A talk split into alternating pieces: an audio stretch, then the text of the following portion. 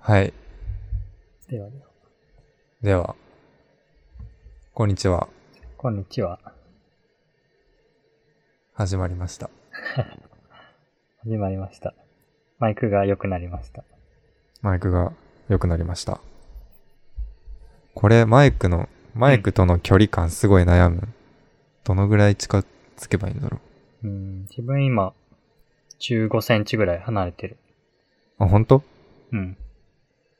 普通に聞こえるあ、普通に聞こえる。よく聞こえるあ。ーうんうん。これは普通に聞こえるよ。あ、本当？うん、めちゃくめちゃクリアに聞こえるよ。これはあー、ちょっとね、近すぎてぼやけてるかも。本当？じゃあこのぐらいの距離か。うん。いや、マイク、難しい。あー、これ、これくらいだとなんか、近すぎあなー、確かに。近いね。いうん。へえ、オッケーオッケー。分かってきたぞ。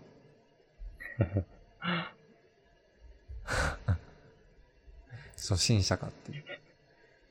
初心者なんだけども。はい。はい。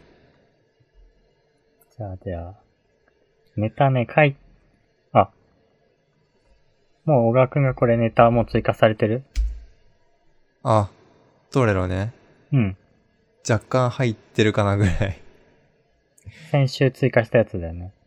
そえ、読み上げていいの ?MacBook う。いい、よ。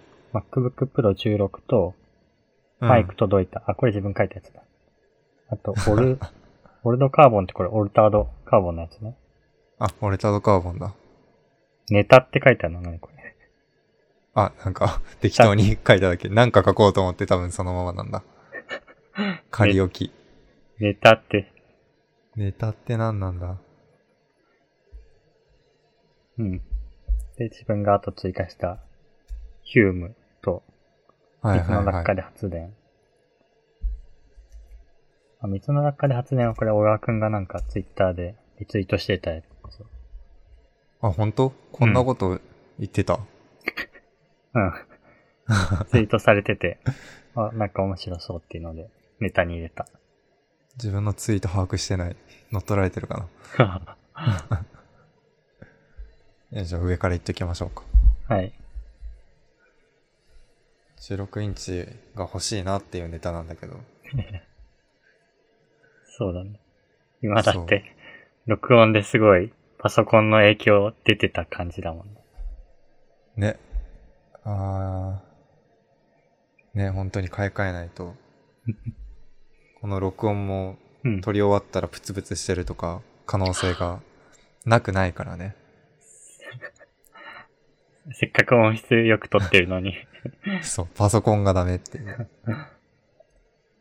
16インチの欲しすぎて、うん。 もう毎日うん、その、購入ページを眺めてるんだけど、とか、なんかいろいろ調べてうん、スペックがどうこうだ、みたいな調べて、うん。で、そしたらなんか実は MacBook Pro 16インチはめちゃくちゃコスパがいいっていうのが分かったね。うん。コスパがいい。あの、なんか15インチの時代、うん。 15インチの時代っていう、1個前の15インチの一番アルティメットモデルかな、うんなのか上位モデルと、16インチうん。の、何下位モデル下のモデルうん。うん比べても、なんか16インチの方がパフォーマンス高いらしくて。うん。値段は値段は、値段はちょっと安くなったらしいよ。安くなってなて、かつ、パフォーマンス上がってるらしくて。そう。そそれはいいな。買うしかなう。い。ね。買うしかないんだよね。買うしかないけど、やっぱ高いなっていう。 30する。40いく。えー、アルティメットまで行くと40いくのかな、うん。 CPU 我慢したら、うんちょっと我慢したら35。うん。うん。うん。いやー、動画編集するのしたいよね。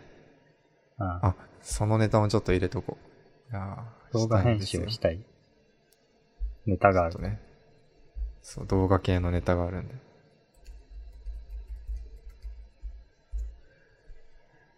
いやうんうんうーん ジンバルって初めて聞いた。まあ、うん。本当うん。動画編集がしたいんですよ。はいはい。動画編集以外も普通にしたいことがしたいんですよ。あの、ブラウジングとかで格つかないでほしいんだけど、そういうのがしたい。そろそろ。収録ね。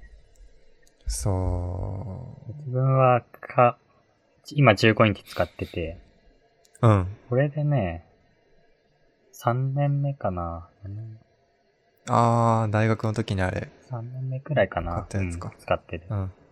あー、そんな経つか。で、えっとね、たまにね、うん。なんか、パソコン開いた瞬間になんか画面が虹色になっあー、はい。あるある。あるあるだ、それ。ちょっとうん。風邪気味って感じかな。 買い替えよまだ 早い。いや、だってね、アプリ使ってる分には、まだ何も問題ない。う。あー、そうなんだ。カクつくことは今のところ一切ない。いいなぁ。いいなぁ、それ。あと2年ぐらいはうん。生きてると思あーあと2年だったらもっとコスパいいの出てそうだね。う。うん。あと、風の噂で、うん。 MacBook の 5G モデルが 出るんじゃないかっていう。え、セルラーってことそうそうそうそう。えー、すごいね。それは、どうなんだろう。まあ、あったら使うか。えー絶対欲しいんだけど。セルラうわなんか、ー。うん。プレビューで聞いてる音にじりじりノイズが入り始めた。お怖い。録音には問題ないってことか。かなぁ。多分、波形には出てないから。うん。うわえっとね。925Mac っていうなんかウェブサイト、ニュースサイトに、うん。925Mac。うんあ92ってえアルファベットー9。数字の9に T55MAC あ。ああはは。で、なんか、 95はい。 20 2020年後半に Apple がセルラー 5G 接続を備えた MacBook を発売するんじゃないかとはは。書いてる。ああ。どう、どういうこと噂か、でも、この感じ。プライスアラウンド3000ドル。ああ、まあ、日本来たらい、まあプラス5000ドルぐらい結局なんのかな。 5000ドルっていうと、1000 5万、50万。あ、違うか。3000ドルだから、500万、500ドル ?3500 ドルぐらい。あ日本、日本だと、あ、35万ってこと。そうとかなりそうな気がする。まあ、出たらでも買いたいわ。マジで。。ちょっと外で作業したたいんだ。えああれはん何テザリング使って外でとかは嫌なのテザリング、ちょっとあんまり、まだ信用できてなくて、あの、お金がなんか高くなるんじゃないかっていう、ちょっと怖さが。あー、確かに。高くはなるかも。どうなんだろちょっと上限を見たことがないから、う。う。どうんなるのかわかんないけど。セルラーモデルだと、うん。うん、なんかまあ、ど、どういうモデルか。あ、でもこれ。まあでもまあ日本のキャリア使うと対応して、定額とかでやってくれたら、うん、そうだね。そいういだねな。日本の au とかかうん。な。5G か。どのぐらいすごいのかあんまりイメージつかないけど。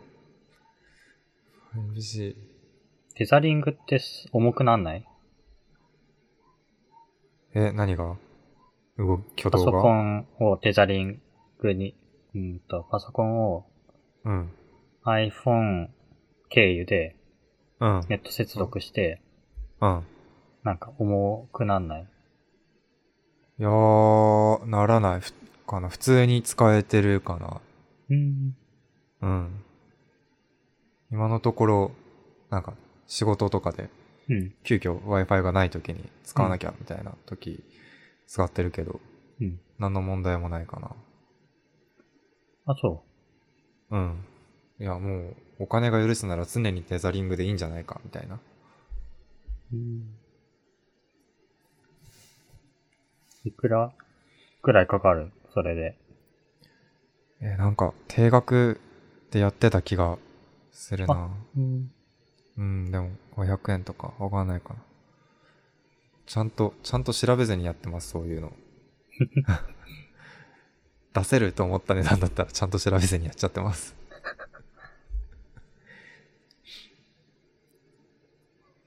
ああテザリングが出たら買うかな買いたいかな。マジで。ね、ちょっと使ってるところをじゃあ見に行く ようん。どのぐらい使えるんだろう、みたいな。うん。なんかカフェで、今日も少し作業して、うん。あ、いいね。スターバックスにネットにつなげたんだけど、うん、あー。調子がいい時もあれば悪い時もあって、スタバそうだよね。プツプツ切る、切れる時もある。うん。いや、それは、確かに嫌だわ。うん最近外出たらテザリングだったから忘れてたけど、そうだね。スタバも結局みんな使ってて、 うん。ろくに使えたものじゃない。うん。あー、5G 買ってください。ぜひ。出たら、出たら、作ってもいいよ。作るいや、わかんないけど、5G 的なつながりをする仕組みを作ってくれたら。いやいや、ど、どういうこっちゃ。はい、はい。次。はい。次はうん。マイク届いた話はい。マイク届いた話は、マイクが届いたってだけなんだよね、うん実は。まあ、音質が変わってれば、すぐそわうか、る気。づく、お気づきかもしれませんが、はいマイクを変えました。はいこれで気づかなかったら、気づかなかったらやばいね。買った意味がない。そう、えっと、これは、まあ、ランツプロっていうとこの、アマゾンでそこそこ評価の良さげな安いやつを買ったんだけど、うんどうでしょう。まあ、普通に聞こえるか。まあ、後で自分たちで聞いてみないと。ね。そうだね。前、これの前は、うん。あの、B2X、Bluetooth イヤホンああ、はあをそう首にかけるネックバンドのビーツのやつ使ってでそのマイクが割と人と通話してて、うんいい感じだったからそのまま使ってたんだけどうん。まあねポッドキャストってなるとちょっと聞いてみたら辛かったからうん。マイクを買いましたっていうはい。はい買いました。買いましたぜひ6000円ぐらいなんで皆さんもはい。ということで、はいこれは次に、次だ。ダンですはい。モルタードカーボンね。モルタードカーボンはもうシーズン2決定っていうだけです。あうんあ、先週言ってたね。そうそうそう。てか、オルタードカーボン1位見てないからな。早く見てください。ね誰だっけな、2の人。うんモルタードカーボン強いなって思ったのがあって、うん。なんか、設定として、うん。あの、なんだ、主人公が、うん。えーっと、何本質的な主人公は一人なんだけど、うん。けどその、側としての、人間の体としての主人公は、うん。えーまあ、シーズン1の時点で2人いるん側、側が入れ替えられる設定だから、うん。肉体的には主人公は何人でも誰でもできるっていう、その設定が 強い。多分、好きな、好きなだけシーズン、シーズンじゃない、ドラマを続けられるんだろうなっていう。アバター的なアバター的な。もう感じなんだ。そだって今、アマゾンプライムで探したけど出てこない。う。あ、ネットフリーオリジナルじゃなかったか な。あ、そういう、そういう悲しいやつ か。あれ、もしかして、ネットフリックス。ないです。 あ、入ってください。ないです。通りで検索しても出てこないわけだ。出てこないです、それは。いや、ネットフリックスは入ろう。もうアマゾンもいいけど。うん。月さんね。あ、そう、これ、そうだ。ネタに入れ、うんそびれたネタがあって、うん。お、話したお。えっとね、な、な、なんえっとね、すサブスクリプションモデルのうん。アカウントを共有するサービスっていうのがへえ。出たのよ。えっすと、ごいねベータ版。かなうん。で出てて物議を醸している。まあ、企業からしたらもううん、やばいね。そう。これ。まあ、と、と、仕組みは言うと、うん。パスワードの保存とかの詳しいところはわかんないけど、うん。えーっとね、今までは、もし、そのようなことをやる人がいた場合は、パスワードを、なんか共有して、他の人に伝えて、うんうんで、他の人も、そのパスワードと ID で、でえーっと、ネットフリックスとかにログインしたら、見れてしまうという。そうだね。そうだ感ねじ。だったんだけど、なんか、その新しいサービスだとその辺をなんかどうも、スマートにやっているとかなんとか。あもしかしたら、マスターパスワードを共有せずに、ー。うん。複数人で入れたりとか、なのかな。親がそのサービス、アプリになって、うん。で、メインの登録者も、ああ、そサうブそのう。登録者も、うん。みんな、その、子として、ああ、そうそうそう。使うなみたいな感じなのかな。うん、それならわかるな。みたいなサービスがえニュースで流れてて、ああ、これはー、うん。うん、ちょっと、良いのか。いや、でも、あんまり良くないような。なんか、うん。そうだね。お金は回らなくなっちゃうかもしれないけど、うん。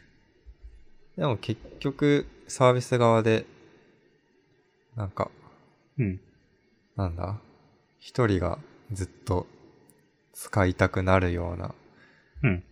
方向にサービスを進化させれば共有とか一人が使いたくなるネットフリックスでもうなんかドラマシーズンものいっぱい出してうなんか。ずっと見てたいみたいなコンテンツを増やしたら多分シェアとかいう概念あんまりなくなるのかなとかどうなんだろうなえ、なんでいやずっと使っああでもそっかなんなかんずかっ例えとばシェアしてたら、お金は、なんか5、6人で見てても、一人分の値段しか入らない。あ、でも基本一つのデバイス、同時接続一つみたいな。あ、そうなの多分ネットフリとかなってんのかな ?2 台かなまあそういう風に制限つけたら、シェアああ、のその、ネガティブな部分に飲まれることはなくなるかなっうんて思って。いや、それはそれで不便になるけどな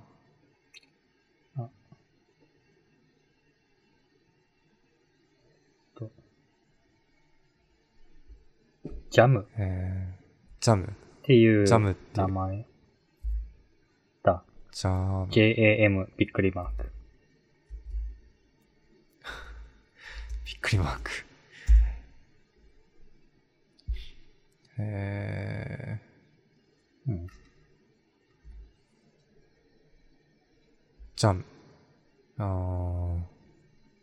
ー、なんだサブスク。うん、出てこない。でない出てこない。テッククランチ。チで、サブスクのパスワードを友人と安全に共有するジャムのニーズと合法性あっていう。 これか。見つけた。あまさにネトフリが出てる。うんうーん。確かに法人とかはこれめっちゃ便利なのかもな。あでもすっごいコンシューマー向けの UI してるんだ。へえ。利用規約違反とかしないのかなね。まあ利用規約に書かれてるかどうかだけど。なんかさ、本人こがの記事の中には、うん。うんと、大抵のサービスは、うあん。待って待ってあんまり変なこと言わない。ちょっと待ってねあうーんと。あ、そうそうそう。多くのウェブサイトが うん。様々なレベルの制約を課しながらもアカウントを他のユーザーと共有することを許可しています。しかし、あー多くのユーザーがこうした規則を知りません。っていうのを、うん。えっと、このサービスを作ったバッカスっていう人がは言い、はってい。ると。バッカスさん。うん。ジョン・バッカスさん、すごいな。そうなのへーこのウェブサイト、多くのウェブサイトがアカウント共有許可してるのかた、まあ、ちょっとそ利用こ規約に疑問なんだ。疑問なの。確かに全部読まないとわかんないよね。まあ、利用規約に書いてあるかどうかだけだから、これは読むしかないんだけど。自分の、自分もなんかサービスを作る、うん。えっと、テイストサンドっていう、なんか友達とうんうん趣味を共有しようみたいなアプリを、サービス作った時に利用規約作って、うんはい、はい。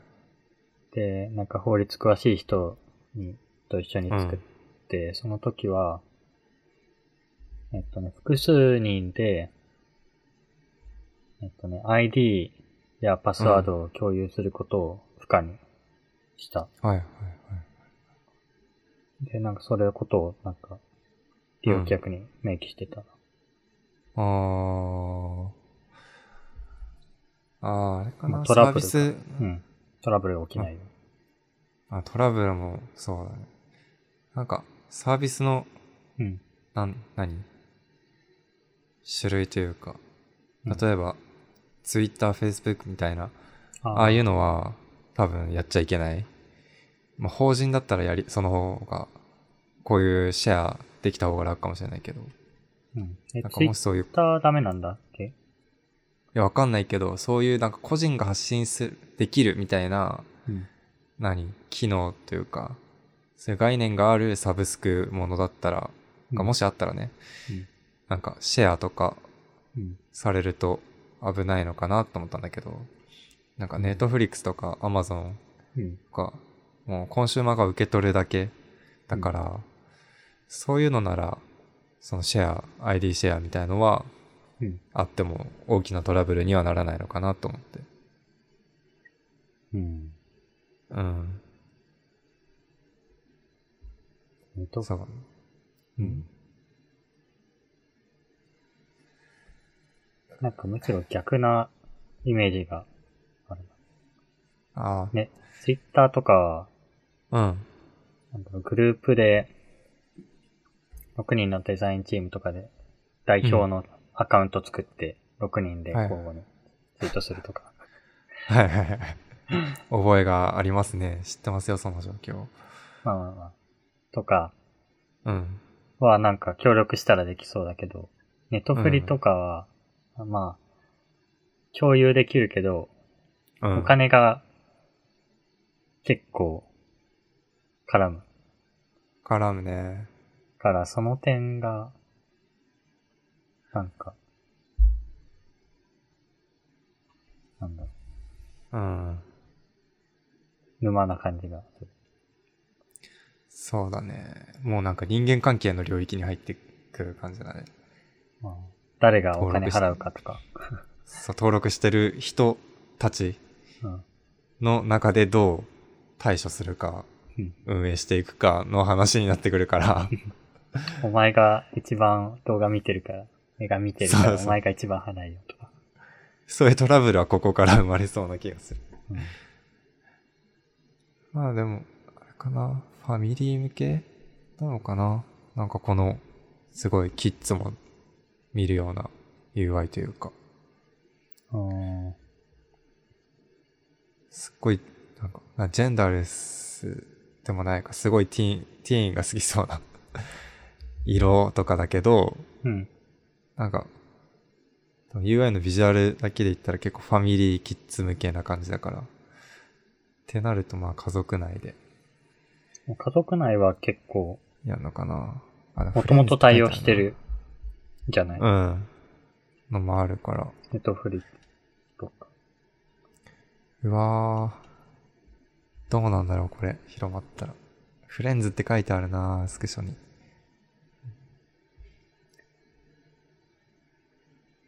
うん。まあ、なんか自動割り勘みたいのができたらそこら辺も。あ、なんかそれも視野に入れてるって書いてある。あほんとうんじゃあ最後までちゃんと読まないと。はいはい。まあこのサービスは、人々にうん。たどり着く前に大気圏で燃え尽きる か。どうだろいやー、頑張ってほしい。でも、こういう、こういうの。こういうの好き。新しい感じの、誰もやんなかったやつみたいな。う。うん。ちゃんとなんかアーティストとかにお金がね、ぶなんかうまくいくようになってれば、ね。いいかな。け経済回ってさえいれば何でもいいよね。うん経済が回れば。そう、ちゃんと回れば。うん。あはい。ー。はい。オルタードカーボボンと全然違う話をしてしまった。いや、全然いいですよ、その。気にせず気にせず。あれなんかバインって追加されたいつの間に。あ、ね、ネタって入ったとこにちょっと入れといた。何飛ばしてもいい。これは、アプリです。バイン最近出たアプリで、あの、なんだっけ。えっ、と、TikTok? だからバイバインじゃないな。今バインじゃなくて、うんバイとか。TikTok みたいななんか6秒動画みたいなの上げるうん。やつ、Twitter が所有してたのかな。昔バインっていうのがあって、うん。で、それの作った人なのか、なんかが、最近バイトっていうアプリを出したんですね。バイト。スペルは byte カムああ。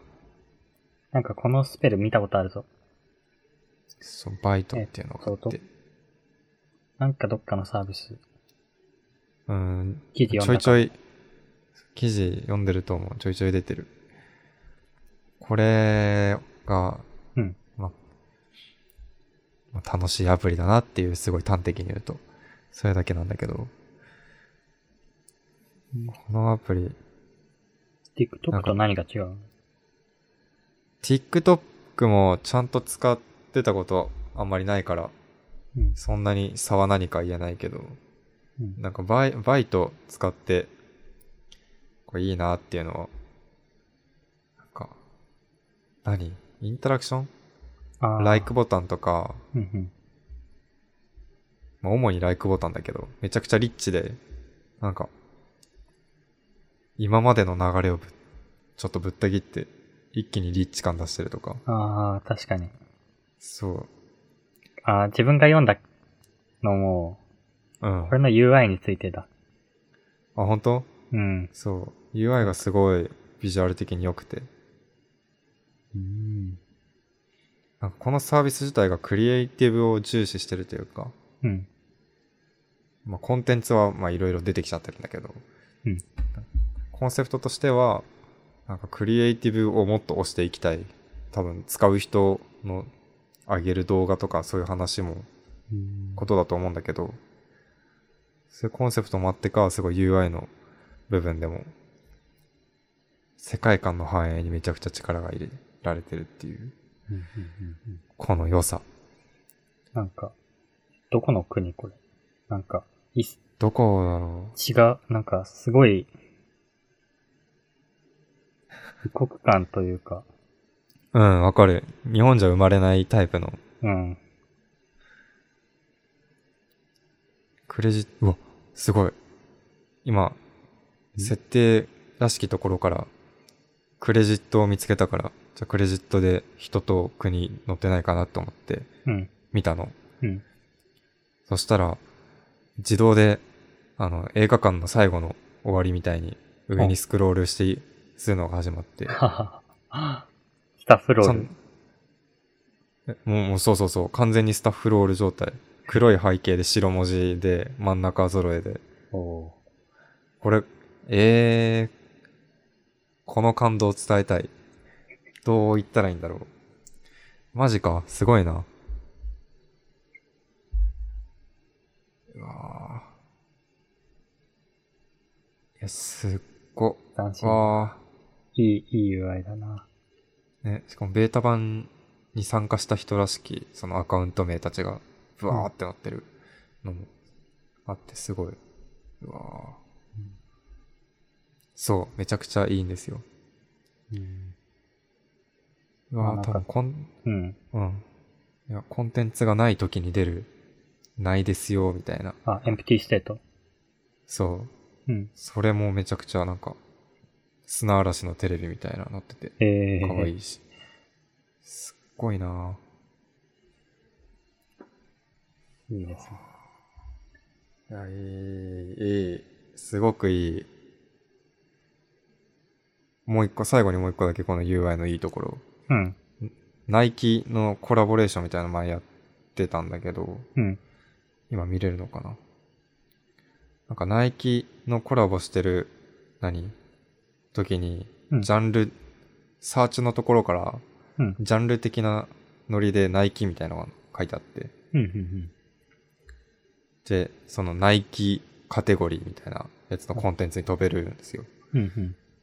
その時のコンテンツについてる、like ボタンがある場所はは。うんについてるものが、like じゃなくて、ナイキのマークに、ロゴマークになってて、へへ。あの、チェックマークみたいになってる。そうそう、スーシュって言うんだけど、あれになってて、あうあ、んもう、大好きです。一生ついていきますって、なった。あ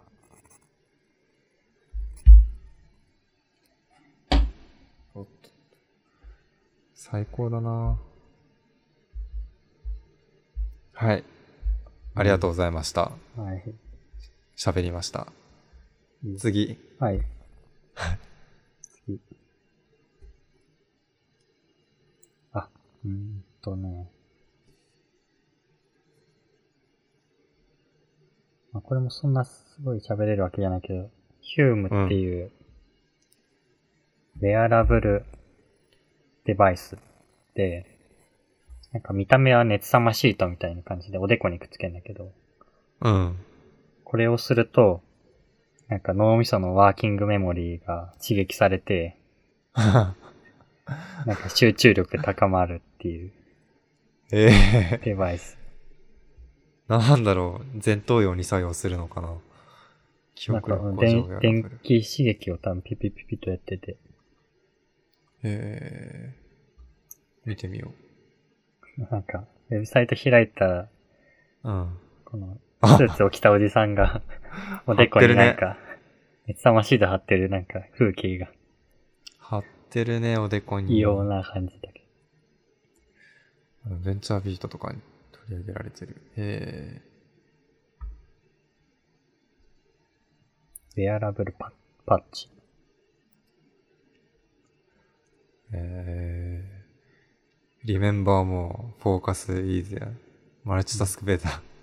あ、メンタルブーストウィザーザ、何スティミスミュュラランンツ。ツ。眠いってことズズズって出てる Use Hume instead of caffeine. Later in the day. and- ああ、はいはいはいはい。カフェインの代わりにこれを使うこ とで、あの、よく眠れますよっていう。このカフェインで眠気が。機械版レッドブルか。 ああ、そうそうそうそう。そうそうそう。とか言ってそんな感じ、イメージだね。ね、リメンバーもフォーカスイズや。あー。マルチタスクベータ。面白いもんが出てきたなと思って。いや、面白すぎるね、これは。なんかまあ見た目は結リメンバー構って、スマ、ね、なんだ、このデバイス自体の見た目は結構スマート。で、いいなな。って。そうだね。あ、本当だ、そうだね。つけてる風景はちょっとなんかいいような。まだ、慣れない。キャンバス地で、プロダクト見よう。これなんだろう、シリコンかなんかでつくのかないや体だからないか。つけ、うーん。おでこっていうのかな ちょっとつけるのためらっちゃうよね。なんか脳首みそとに刺かだったら、激、いや脳みそに刺激与えるには、何が出てるんだ、これ。え帽子型とかだったらー、確かに、まだいける。いけるかな。ニューロン、ブレインウェイブス、ザ、プロ、フォン、えプリフロンタルコアテックス。知らない単語が出てきた。前頭葉とかかなぁ。Why does Hume work? お、なんか専門用語出してきた。Hume Hughes。トランスクダニ、えトランスクダニアル、オルタネイティング、カレント、シティミュレーション。え何どういうことトランスクラニカ、グラニアルってどういうこと ?Google 先生に頼もう。どこに書いてあるのそれ。え、サイエンスページ。ナビゲーションのとこから。えー、に、もう日本語に翻訳しよう。おあ、はいはいはい。経頭蓋交流刺激がトランス、トランスクラニアルオルタネイティングカレントシチュミュレーション。経頭蓋交流刺激。これらのシータ波のパワーを緩やかに高めます。これらの脳波パターンは脳の様々な部分間のコミュニケーションを確立し、情報の流れを回復し、経験を思い出す能力を向上させます。うんへえ。まあ、電気か。うんうんうん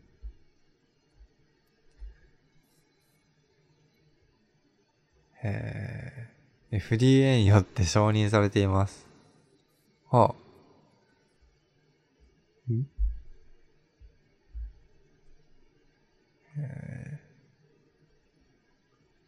承認済みだそうで FDA っていうなんか健康系のニュースの時ちょいちょい出てくる気がする健康系なのかな FDA アメリカアメリカ食品医薬品局うーん。そうだそうだへあえ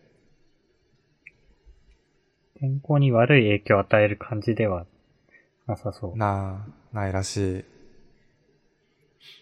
レッドブルを飲み続けるよりはそうだねいいのかもしれない。それは、その通り、 その通りすぎる。非常に小さな電流を使用してる。うんええ。通話中に携帯電話から吸収される電力の何倍にもなりません。って書いてある。うん何倍にもならないんだ。めちゃくちゃ小さいんだ。はいはいはい。えーちょっとまあ興味あるけど、買うほどではないかな。ね、とりあえず頭に電気流せばいいのかな もうグラフ出てるけど、うんナチュラルブレインファンクション。11、ワット、1キロあたり11キロワット、あ、じゃあ11ワット、みたいなグラフがあるけど、それも比べ、脳みそと比べたらめちゃくちゃちっちゃい電流だから、もうなんか、ああ、ちょっと、一瞬だけちょっとだけ電流流してあげれば、頭冴えるのかな。うん。電流が流れてるっていう感覚もあるのかね。かなああー、でもどうだろう、こピリピリすれるのかぐらい。唐辛子をおでこに塗るよりピリピリする か。あの、電気はね、あの、流れてる時はピリピリじゃなくて、ブルブルします、体が。ブルブルする。あの、昔、うん学校の、あの、コンセントに、うんシャーペンの芯突っ込んで、ほ体に電気流したことあるんだけど、おう。その時の経験で言うと、痛いとかなくてブルブルするっていう、ブルブルする。そう、体が震えるみたいな。石じゃん。で、いうん。やもうその、シャーペン繋いでる間はずっとブルブルし続けて、うん取ると、ちょっとなんか、気持ち悪いって感じ。なんか、うえーってなる感じ。うん。振動してんのいや、取った後は震えないけど、震えないけどなんだろう。すごい変な感じがするの。すごい。えそれって良いかは真似しちゃいけないやつだよね。あ、絶対ダメ。ああ、だよね。絶対ダメなやつです。あの、お願いします。やらないでください。うんうんコンセントにつ何か突っ込むの結構危ない ことをやったね。あの、そうなんです。普通に、普通に危険なことをやってしまった。うん。よくは真似しないように。真似しないようにお願いします。あの、片方だけの、二つ穴あるうち片方だけ突っ込むんだったら、まだ電気流れないんで。へ二へ。本目、もう一歩入れるのだけは絶対にやらない方が、何安全うんです。うん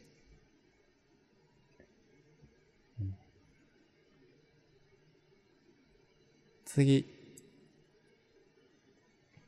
次。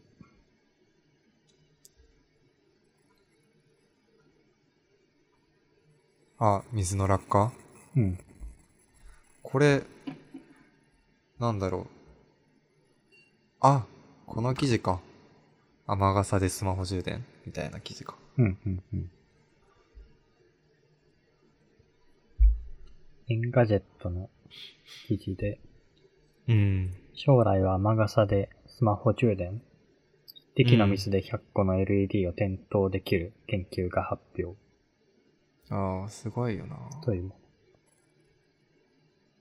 落下するエネルギーを使うってことなのかの。なんか、落下した時の衝撃とかじゃなくて、な。うん。なんだ、なんか、へえ。あれあ、書いてある。個体にぶつかった。水滴が個体にぶつかった時の接触帯電と静電誘導。うん、うん、つまり、物質が接触した際の電荷の移動。お、物理だ。そうだね。物理の世界ですね。本当に。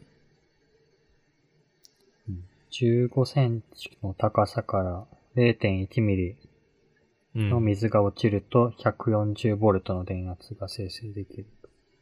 へえ。まあ、瞬間的に100個の小さな LED が点灯できる。うん。それなりに大きい、大きいっていうか十分な。なんか大きそうに聞こえる。ね。100とか言われる。 15センチでしょ15センチ。めっちゃ低い。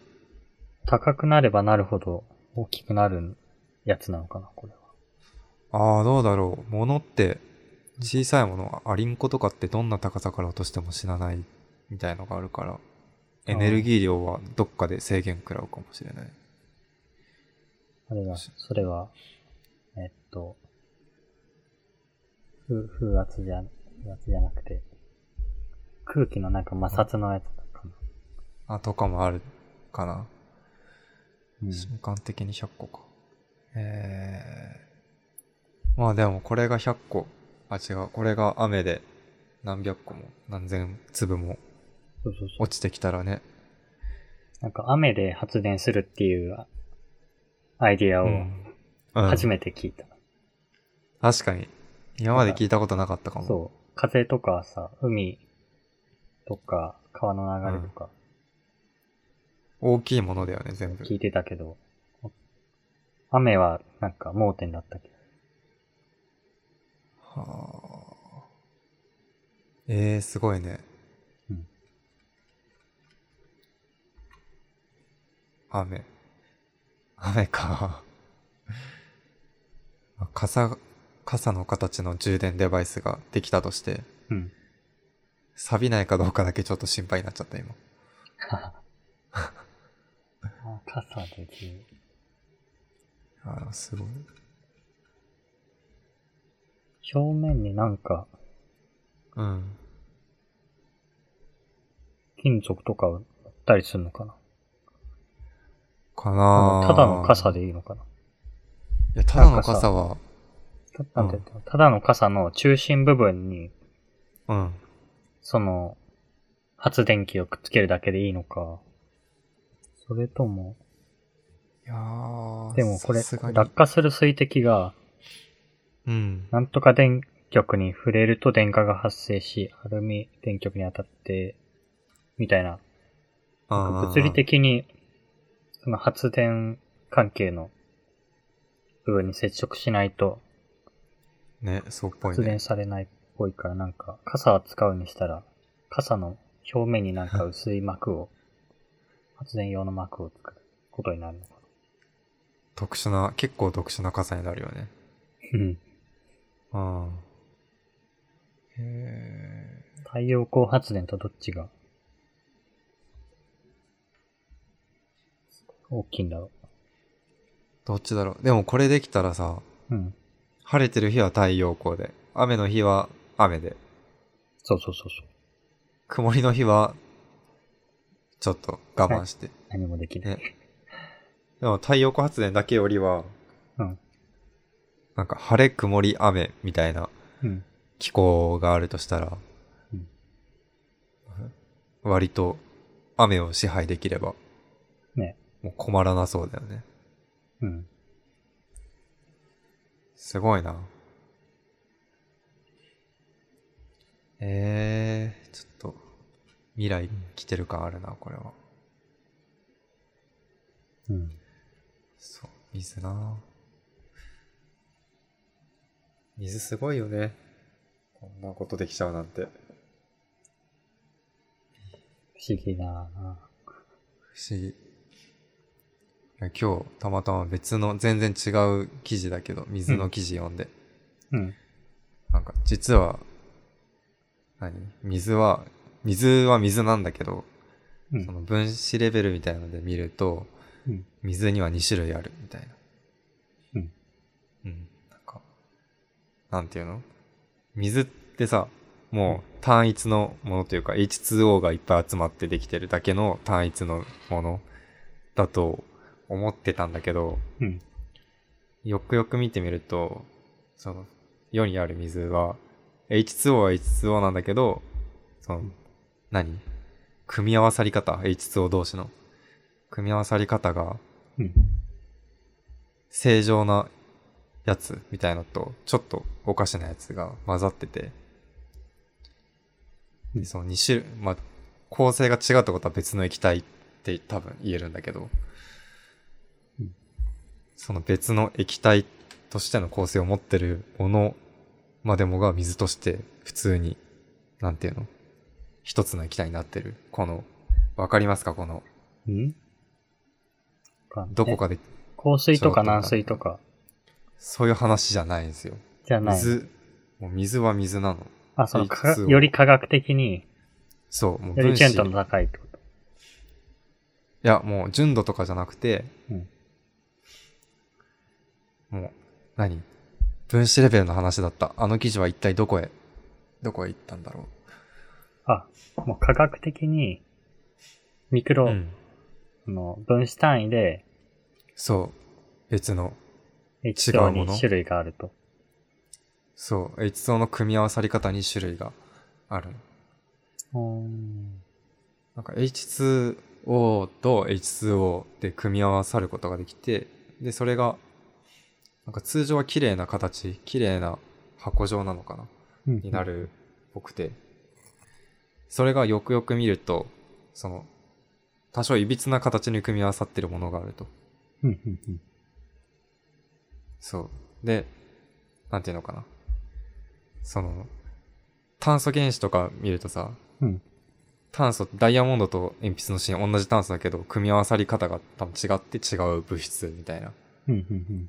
感じになってんだけど、なんか、H2O 分子の場合は、その分子同士の組み合わせが多少違えど、同じように水として存在してるっていうのがああるらしくて、なんかうん、挙動、すごい細かい挙動も若干違うらしいんだけど、うん。違う液体なのに一つみたいなのがあるんですよ。科学のこと結構いろいろ忘れてしまったから、そうだね。詳しく深掘りできないところあるけど。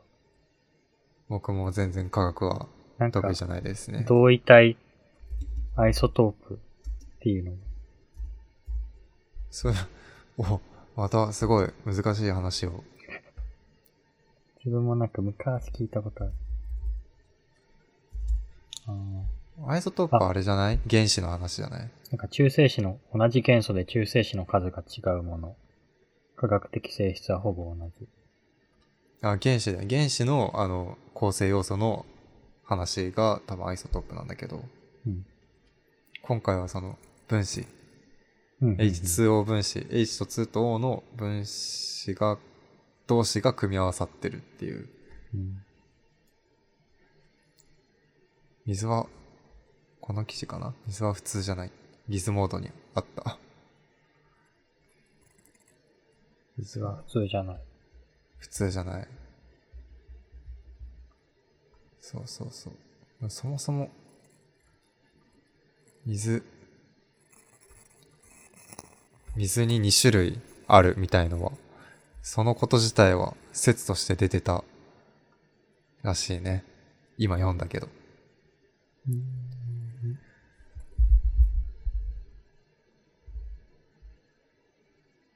いやーカオスだな水は、4つの水分子と4つの水素結合を結び、正四面体の規則正しい形を作る傾向にあります。そう。ところが全てがそういうわけではなく、乱れた形もしていると。そう。そうなんですよ。うん。分子の組み合わさり方違うって。違うってどういうことやねんっていう。うん。うん。いやっていうお話でした。うん。なおん。うん。なんか、と、理解できたような、できてないよう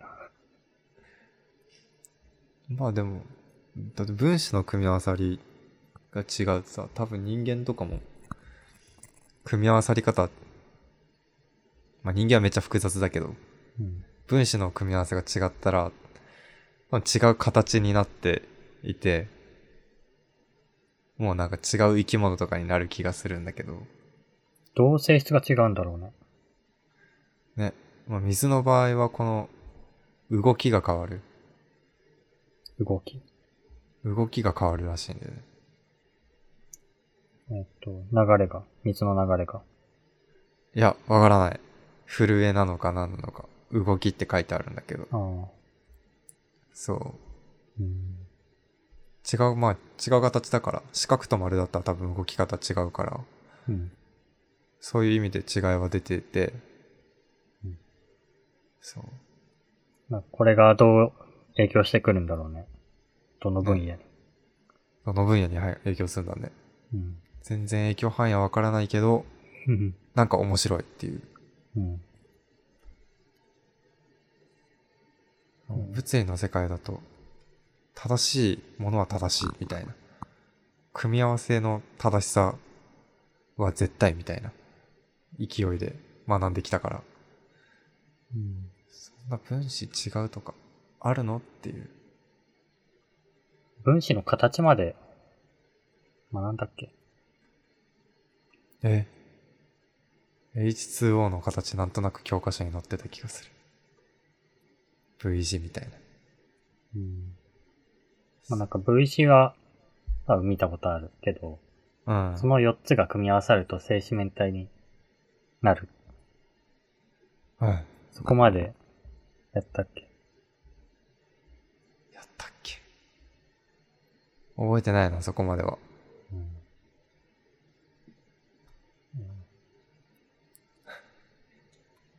うんなんかまあで、す。丸ういんなんか棒に、あ、丸い、 丸い棒じゃないや。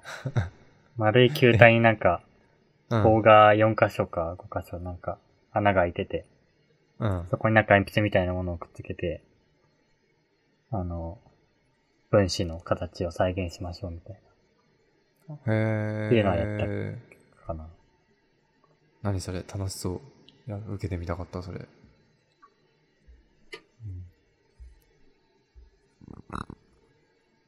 まあ、という水の話でしたっていうだけで。うん。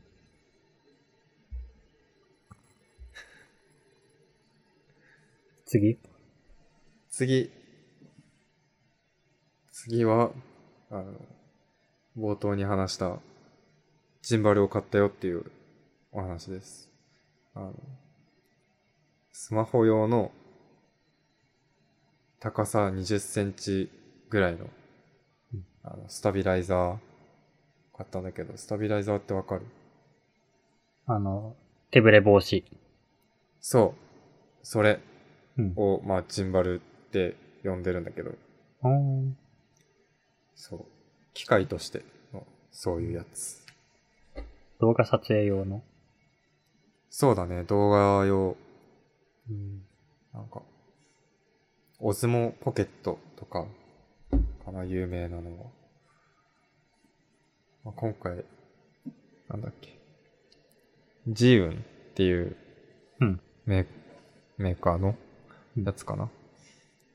で、すごいコンパクトなやつを買って、うんそう、今日試してきたんだけど、すごい、コンパクトさと使いやすさがすごくて、やったぜっていうお話ですね。うんうん。ビデオカメラにそれをくっつけて、それでなんか、ジンバルの部分を持ちながら歩いたりそうすると、スムーズに撮れると。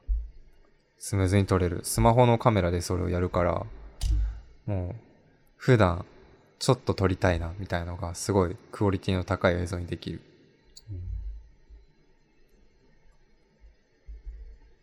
どんな映像を撮るの決めてないですね。決めてないけど、うんあの、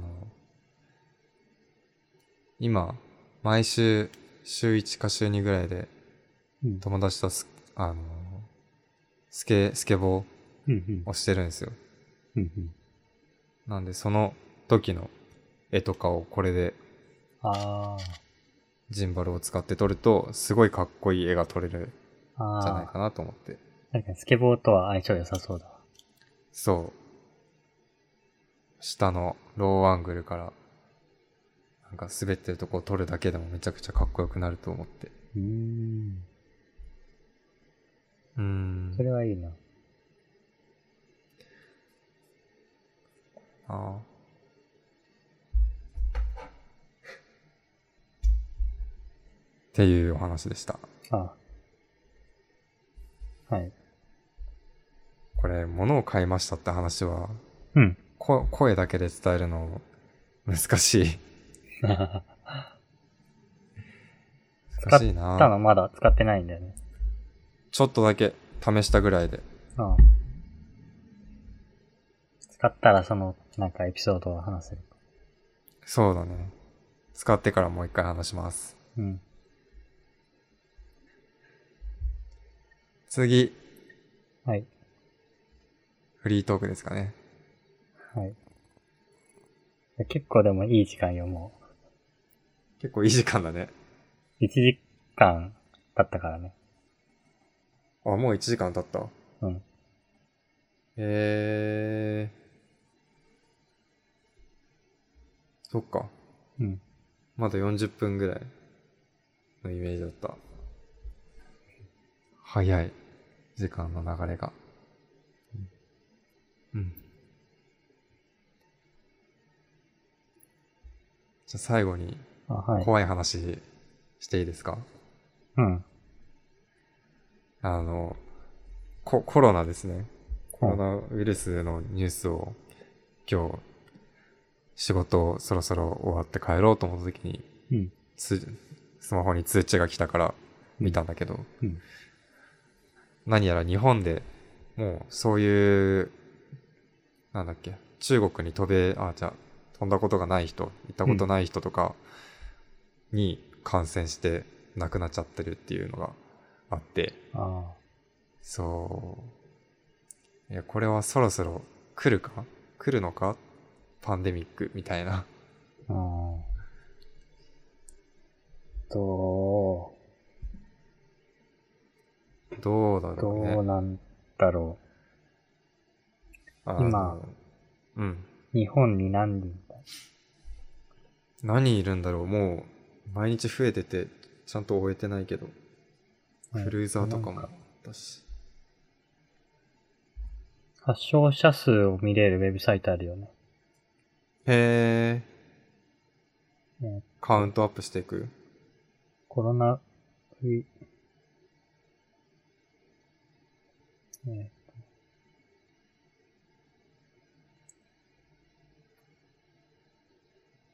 なんだこ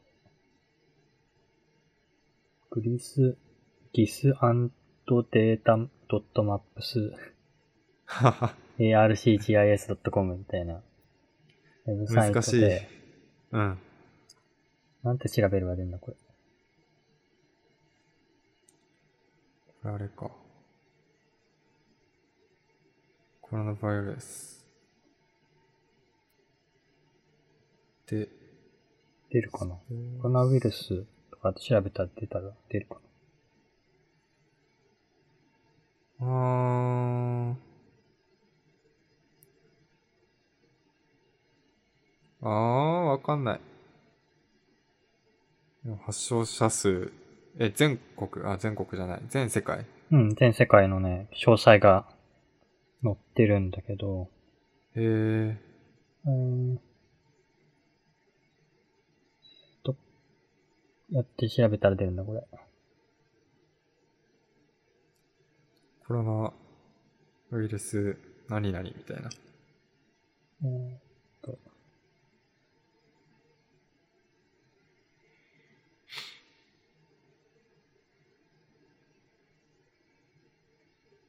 うん。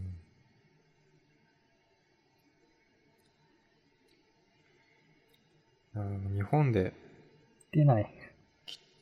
日本感染 Google で検者出たの索しても出ない。出 URL ない直接叩かないと出ないか。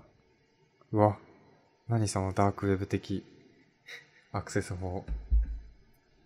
うん。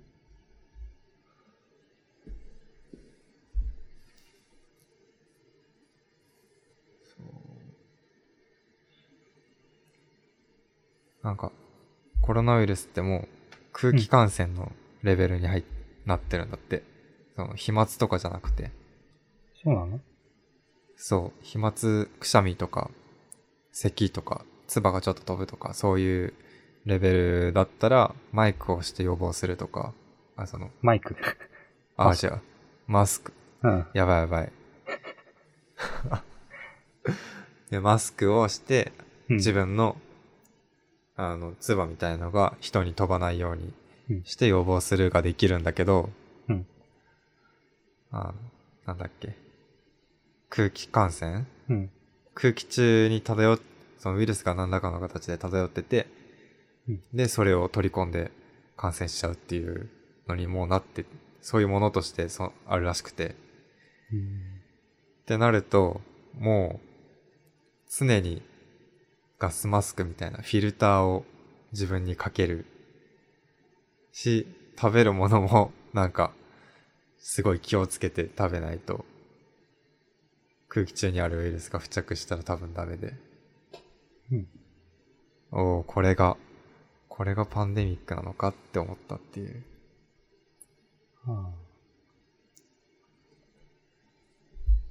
なんか対策してる何もしてない。いろいろ危惧してる割には。そう、いろいろ危惧してる割には何もしてなくて。っていうのも自分ができる対策だと、こりゃ、できることも限られるなと思って。ああ、まあマスクがダメってなると。そう。マスクがそもそもそんなに意味ないのは知ってたんだけど、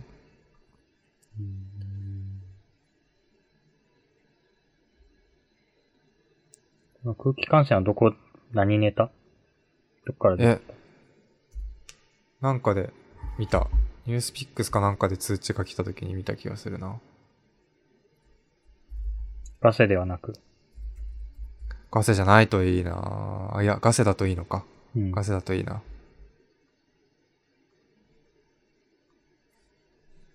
厚労省は証拠なしって言ってる。が、これどっちなんだろう。ちょっと怖いね。これガセだったらガセで、それはそれで、今騙されてることへの恐怖がすごかったわ。うん。自分が見てるメディアでは、うん。うん。空気感染っていうネタというか話題は今のところ聞いたことなかったから。あ、本当まあ言うてに、テレビニュースくらいしか見てないけど。ああ、そう。なんか、空気感染もあるんじゃねみたいな説は出てる。だけど、うん確実かどうかわかんないみたいね。うん。うわあ、確実じゃないといいな。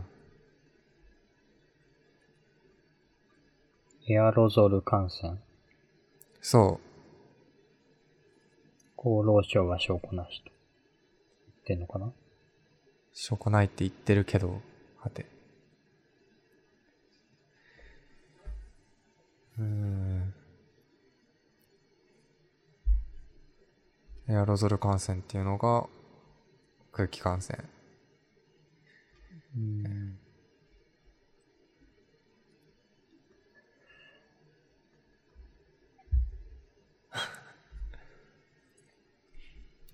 いやーまあ、かかりたくないですねっていううん。感じで。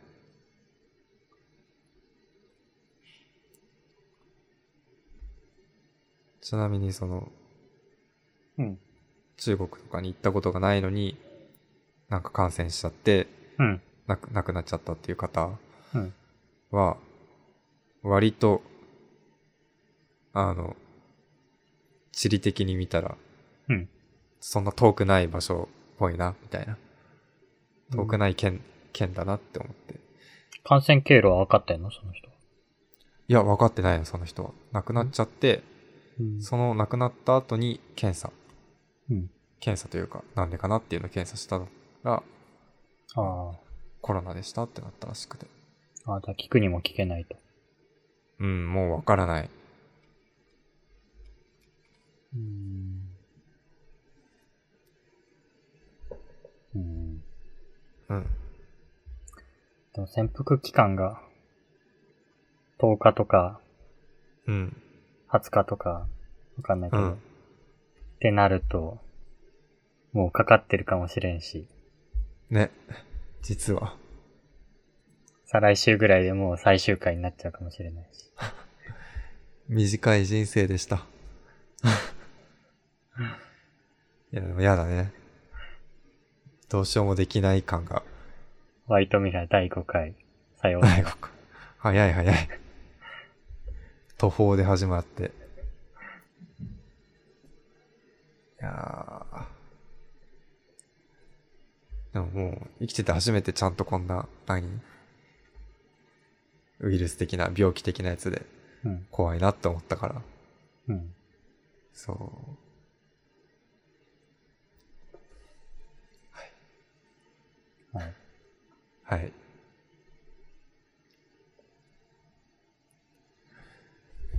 まあ、うん、気をつけましょうと言ってもなんとも、なんと、おど祈うり気、をつけろおと。祈りくらいのレベルしかないけど。そうですね。あ聞いてくださった皆さんに祈りを捧げます。